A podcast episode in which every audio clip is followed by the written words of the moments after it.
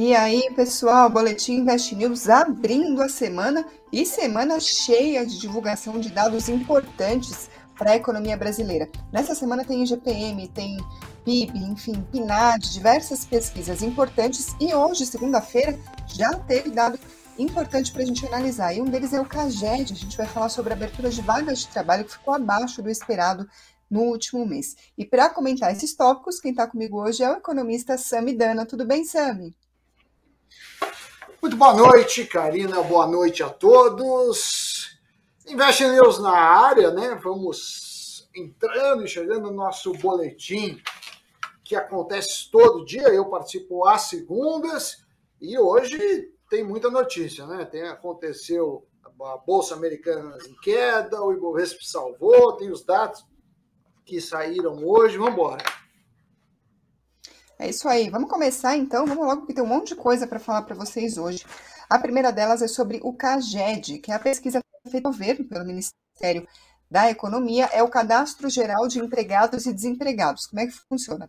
Pegam as emissões, todas as contratações e fazem a conta. Como é que ficou o saldo do mercado de trabalho naquele mês? Se foi positivo, o país abriu vagas. Se foi negativo, fechou vaga.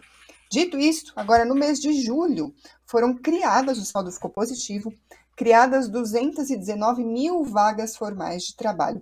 O que é bom, o saldo positivo é uma boa notícia, mas a má notícia é que o resultado ficou bem abaixo das expectativas. Uma pesquisa da Reuters, por exemplo, apontava que a estimativa era a criação líquida de, de 260 mil vagas, não 219. Trago números também das estimativas coletadas pelo broadcast do, da Agência Estado, a mediana das previsões estava em 250 mil vagas. Enfim, veio abaixo das expectativas, mas também ficou abaixo uh, do, do mesmo mês em 2021. Tinha ficado em 316 mil em julho de 2021, acima, portanto, dos 219 que a gente viu agora. Isso falando na comparação né, entre somente meses de pega o acumulado do ano de janeiro a julho de 2022, o saldo também está positivo em 1 milhão e meio de vagas, menos do que no mesmo período do ano passado, que era 1,7 milhão de vagas. Agora, quem abriu mais vagas em julho foram serviços e indústria, esses dois setores, e quem abriu menos, comércio, construção e agropecuária. Sam, a gente vê uma desaceleração no número de criadas pelo Brasil, né? O Brasil vem criando cada vez menos vagas, só que tinha criado bastante nos meses anteriores. Quais são os sinais que a gente pode ler daí? Olha, eu, é, eu vejo, sim, pô, se a gente pegar no ano, foram criadas um milhão e meio de vagas, né, com carteiras assinadas, o que é um número bem, bem surpreendente e, e mostra a recuperação da economia brasileira. O setor de serviços, que corresponde a 70% do PIB, segue criando vagas. Claro, sempre você tem um número, você tem a expectativa do mercado, mas assim, se a gente olhar o fundamento da economia, fundamento bom, em dois anos e meio, eh, em 12 meses, foram 2 milhões e meio de vagas criadas, e a expectativa é fechar um ano em 2 milhões de vagas. Então, assim, eh, se a gente olhar a taxa de, de desemprego, é uma taxa que vem caindo. A gente retornou ao, ao, ao patamar pré-pandemia, inclusive regrediu. Então eu vejo isso com muito bons olhos, né? E, e eu acho que tem também uma melhora, além do, setor, destaque do setor de serviço e também da indústria, que vinha sofrendo muito, criou empregos, a gente tem também uma melhora, ainda que marginal, no salário médio. O salário médio, salvo engano, Karen, não sei se você está com o número, subiu de 1.911 reais para 1.927 reais. Então, é, a gente vê esses dois fenômenos, porque no começo o que, que a gente via? A gente via emprego subindo e salário médio caindo. Ou seja, é natural, muita gente desempregada, a pessoa topa é, ir para o mercado de trabalho ainda com um salário é, pior ou até um salário mais baixo do que assim o que ela o que ela produz. Assim que o mercado começa e volta a se aquecer, a pessoa já começa a olhar também a qualidade do emprego. Então, é, tem gente que começa a selecionar mais e gente começa a mudar de emprego. Então eu vejo isso também como um bom sinal. Então eu acho que, que, que que isso é um, algo importante. Agora, claro, para afetar a bolsa ou, ou de, de, forma assim positiva, seria necessário criar mais do que o mercado esperava. Mas de qualquer forma, o número é positivo no sentido assim que mostra uma recuperação é, robusta da economia brasileira. É, lembrando que a gente está falando do CAGED, que são é, o saldo da abertura é. ou fechamento de vagas formais, mas nessa semana tem PNAD, que é outra pesquisa é, do IBGE, a, a e aí é sobre sai, o mercado de trabalho como um todo. Né? quarta. é quarta ou quinta sai... a PNAD? Porque tem PIB na quarta, quarta e PNAD na quinta. PIB quinta, é PIB na quinta-feira, PNAD na quarta-feira. É, então essa semana. Sexta-feira sai indústria. Essa semana o IBGE está trabalhando para caramba. E amanhã tem IGPM também e tem confiança, eh, se eu não me engano, da indústria e, e do comércio. Se eu não me engano. Amanhã tem duas sondagens que, que sairão também. Pela amanhã. FGV. Então, essa semana promete aí muitos indicadores, né? É, final de mês. Então a gente vai ficar de olho. É isso aí. Vamos falar de outro número importante que a gente precisa comentar, que também saiu hoje, que é a dívida pública federal do Brasil, que caiu em julho, caiu 0,7% na comparação com junho, foi para 5,8 trilhões de reais. Quem informou foi o Tesouro Nacional nesta segunda-feira. E aí também divulgou o seguinte: em relação ao colchão de liquidez para pagamento da dívida pública, teve uma redução de 3,5% a 1,1 trilhão. O que significa isso? Que é o suficiente para quitar quase 10 meses, 9,49 meses de vencimentos de títulos, um valor considerado aí confortável. Em junho estava em 9,75, deu uma caída. Sami, é confortável mesmo esse montante que a gente tem de colchão de liquidez, digamos assim? O que seria um sinal de alerta? O que é um sinal de uma situação mais positiva? Não, o, o, colchão, eu acho que está, como você falou, confortável. Caiu um pouco, né? Acho que caiu de 9,7 para 9,5. É, a única coisa que preocupa é a alta dos juros, porque, obviamente, à medida que as taxas de juros sobem, o que se gasta pagando juros fica um percentual é, maior do, da riqueza gerada. Então, se a gente fala, ah, a gente teve superávit primário, é ótimo mas a gente está gastando muito mais com serviços da dívida do que do que do que se via antes. Certo. E também um outro dado de hoje, esse do Banco Central, inadimplência, porque a gente está vendo um cenário de alta dos juros, mas ainda assim teve um crescimento no volume de crédito no Brasil, e além disso, a inadimplência no país está bem comportada. Eu estou utilizando as palavras do chefe do Departamento de Estatísticas do Banco Central, Fernando Rocha. No mês, a taxa de inadimplência no segmento de recursos livres ficou em 3,6%. É esse número, portanto, que o especialista do próprio BC está chamando de um patamar confortável de inadimplência. Esses 3,6 é o mesmo patamar de maio, só que é uma alta de 0,7 ponto percentual se a gente considerar a comparação em 12 meses. Uh, o estoque total de crédito no Brasil subiu 1,6% em junho sobre maio, mesmo com a alta de juros. Foi para 4,9 trilhões de reais, quase 5 trilhões, o que significa quase 54% do PIB. Esses números do Banco Central, Sam, me surpreendem de alguma forma, porque quando a gente vê alta de juros, o natural é a gente esperar um movimento reverso, né? É, na verdade, eu acredito que a gente teve aí a retomada do emprego, né? não só nesse mês, mas nos últimos. É, também a gente teve os setores em sondagens positivas, então eu acho que as pessoas estão com mais dinheiro no bolso, que ajudou. Agora, é claro que a taxa de juros também impacta. Então, a gente viu também hoje uh, taxa de juros do cartão de crédito, por exemplo, no rotativo, atingindo 370% ao ano. Né? Então, uh, diríamos que isso é um suicídio financeiro. Agora, a gente teve também essa, essa PEC das, das bondades, em que ajudou muito, né? Você teve é o Auxílio Brasil em 600 reais, você teve Vale Táxi, Vale Uber, Vale Motorista de Caminhão, você teve os ICMS reduzidos, então acho que acabou também dando um alívio. Uh, mas evidentemente que a taxa seguindo alta, né, e pelo menos há uma expectativa da, da taxa continuar alta, uma hora a inadimplência vai começar a subir, infelizmente. Ainda que a gente veja alguma recuperação do mercado de trabalho, como a gente estava comentando agora há pouco, isso pode pelo menos amortecer né, uma piora da inadimplência. Exato, exatamente. Tá certo. Vamos falar um pouco sobre o boletim Focus que saiu hoje com as projeções do mercado financeiro para diversos indicadores importantes da economia brasileira. O BC divulga toda segunda-feira essa pesquisa feita com centenas de economistas, analistas de diversas casas e traz, portanto, a, a previsão né, para os indicadores. Vamos começar falando de inflação. Ah, agora o mercado está prevendo que o IPCA deve fechar 2022 em 6,7%, uma melhora na comparação com a semana anterior, em que a previsão estava a 6,82%. Para 2023 também teve alguma melhora. Na semana passada a previsão para o IPCA era de 5,33, agora está 5,30. Isso falando de inflação. Agora vamos falar de PIB. Para 2022, a previsão agora está em 2,1% de aumento do PIB. Antes, na semana passada, era 2,02%, ou seja, também uma melhora nesse indicador.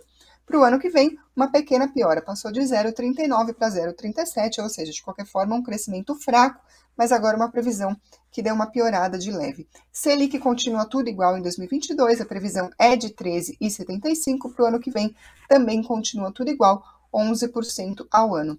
Sam, o que, que você uh, diz sobre essa pequena melhora que a gente está acompanhando nas previsões do mercado, tanto para a inflação quanto para o PIB desse ano?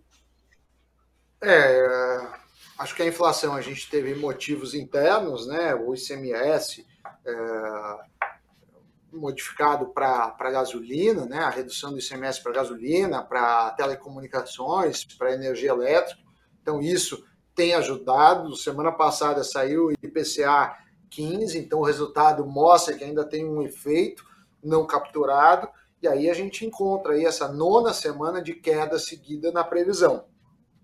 Em contrapartida, a gente vê muito capital estrangeiro é, vindo para o Brasil, né? parte na Bolsa, tem ajudado a Bolsa, é, parte também na economia, o que vem ajudando é, o PIB ficar melhor. E a gente teve algumas coisas circunstanciais, né? Então, por exemplo, a gente tem a, a própria safrinha, que é chamada nessa época do ano de soja, que veio recorde, em que vai ajudar. A gente teve a própria guerra da, da Rússia, em que, em que o Brasil conseguiu proporcionalmente ganhar espaço, ainda que, que não tenhamos que comemorar qualquer tipo de guerra, foi uma consequência.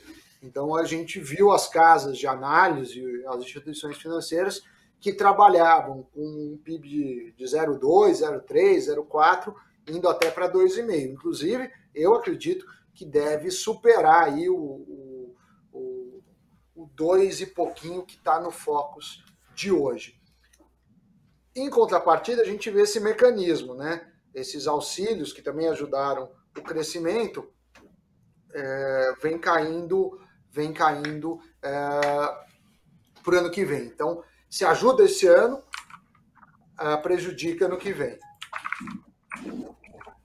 Maravilha, vamos falar um pouquinho sobre a agenda, o que a gente pode esperar nessa semana. A gente já comentou, mas não custa aqui para você deixar anotadinho aí o que, que você deve prestar atenção de indicadores. Amanhã, terça-feira, tem o IGPM, que é feito pela Fundação Getúlio Vargas, é um indicador importante de inflação. Ele monitora não somente os preços para o consumidor final, como o IPCA, mas também quanto que está custando produzir as coisas, a chamada inflação no atacado ou na porta da fábrica. Sami, a gente tem acompanhado deflação em alguns índices de de preços nos últimos meses, eu gostaria de saber se, na sua opinião, é uma tendência que a gente deve ver ainda por mais algum tempo ou é um movimento mais pontual dos preços? É, foi por conta do ICMS, a gente ainda tem uma cauda disso, né? Então a gente viu, uh, viu julho, deve vir agosto ainda em deflação, e alguns mais otimistas falam em setembro, uh, e depois deve acabar. Mas de qualquer forma, vai ajudar para o Brasil conseguir fechar o ano em 6,5. É fora da meta? Está fora da meta. Mas mesmo assim, a gente fechará o ano provavelmente com inflação abaixo da inflação americana, da inflação é, europeia e de outros países desenvolvidos. É isso aí. Daí na quarta-feira tem PNAD, que é a pesquisa do IBGE sobre o mercado de trabalho. Hoje teve CAGED, que é a pesquisa do governo sobre o mercado formal. A PNAD não, ela monitora a taxa de desemprego, uh, dos empregados, quantos estão com carteira assinada, quantos estão sem carteira, enfim, uma pesquisa mais ampla sobre o trabalho. E aí na quinta tem dado importantíssimo, que é o PIB do segundo trimestre, ou seja, os dados referentes à economia brasileira em abril, maio e junho. E na sexta-feira tem dado da indústria, produção industrial em julho. Sami, para o PIB, é claro que sempre tem muita expectativa, é um dos indicadores mais importantes da gente acompanhar. Sua estimativa? Olha, é, eu, eu acho que a gente deve esperar aí um PIB no ano de 2,5. Esse segundo trimestre é um trimestre importante, porque, é, porque a gente entra em ano eleitoral e a gente sabe que ano eleitoral tem um estresse. Por outro lado, segundo semestre tende, é, historicamente, a ser, a ser melhor. O dado sai, você pode ver PIB de várias formas, né? É, uma forma que a gente pode eh, ver é o anualizado. No analisado, eu acredito que, que deve vir 2,7, 2,8 no máximo. E aí a gente vai ter um segundo semestre que seria melhor se não tivesse eleições. E vai fechar o ano aí é, um pouco abaixo dos 2,5. Essa é a minha projeção. Vamos ver, então, claro que a gente vai repercutir aqui no Invest News, vai fazer a cobertura dos números, vai ter gráfico, vai ter comentários de especialistas, então vocês acompanhem, claro, aqui a nossa cobertura. Agora vamos falar de fechamento do mercado. Hoje o cenário foi mais positivo na Bolsa Brasileira do que na comparação com as bolsas lá fora, porque o mercado ainda está repercutindo o discurso de sexta-feira do Jeremy Powell, o presidente do Federal Reserve, o Fed, Banco Central lá dos Estados Unidos. Ele foi bastante duro com a inflação, como o mercado costuma dizer, ou seja, indicou que os juros por lá devem continuar subindo com força e não devem cair tão cedo. Portanto, isso acaba refletindo nos mercados, mas aqui no Brasil, a alta da Petrobras, muito por causa do aumento da cotação do petróleo lá fora no dia de hoje, acabou reduzindo as perdas ou até fazendo com que o Ibovespa terminasse o dia em leve alta. Isso porque a Petrobras pesa bastante sobre a composição desse que é o principal indicador da Bolsa de Valores brasileira. Vamos falar de número então, começando pelo dólar. Hoje caiu 0,88% a R$ 5,03. O Bitcoin, por volta das 18 horas, subia 0,72% aos 20.179 dólares e o Ibovespa fechou quase estável, uma alta de 0,02% aos 112.323 pontos. Vamos passar para os destaques, considerando as ações que compõem o Ibovespa. No pregão de hoje, a IRB caiu 5,58%, a maior queda do Ibovespa, renovou a mínima histórica, inclusive a 1,85, embora tenha fechado a 1,86, isso há poucos dias da precificação de uma oferta de ações da empresa. Além disso, Uzi Minas caiu 5,19% e a Pivida 4,84%. Na outra ponta, o Banco Pan 10,74%, a Vibra 2,88% e a CVC 2,62%. Sam, é isso. Nos encaminhamos, portanto, aqui para o final da nossa live, mas gostaria de saber se tem alguma mensagem que você gostaria de destacar aqui do nosso chat, alguma coisa que você queira responder. Olha, vamos ver o que o pessoal, vocês aí do chat querem perguntar alguma coisa, algum assunto que. A Nancy Utida, por exemplo, está perguntando se o dólar cai abaixo de 5. A considerar pela previsão do Focus, por exemplo, o dólar está em 5,20 até o término desse ano. A gente está em 5,3, então a previsão do mercado é que o dólar, na verdade, suba daqui até o fim do ano, né? É, na verdade, pelo foco sim, mas o foco, dólar é uma coisa muito difícil de prever. Eu acho que é muito função é, da, da, da, taxa de juros brasileira e do diferencial da taxa Brasil Estados Unidos. Vale dizer que a gente está com um fluxo muito grande de dinheiro na bolsa, é, estrangeiros. Isso é, ajuda o dólar e ajuda também as, as exportadoras, os estrangeiros gostam muito de entrar em setores de commodities, como é o caso de Vale, Petrobras. Vale, inclusive, hoje, já emendando outra pergunta aqui, é, fechou em queda, o preço do minério de ferro recuou. E aí pergunta o que, que, qual que é a previsão. Bom, a previsão do minério de ferro é a previsão da China. À medida que a China mostra uma retomada da economia, é ela que é o principal importador, puxa o preço. À medida que ela, ela enfraquece, ela derruba o preço e a Vale sente. Então, então não dá para não dá para ter certeza é, disso, mas eu diria que que, que, que que esse é o principal motivo. É isso aí, pessoal. Com isso a gente encerra a transmissão do Boletim Invest News. Deixa o like se você gostou dessa edição, se inscreva para você não perder as próximas.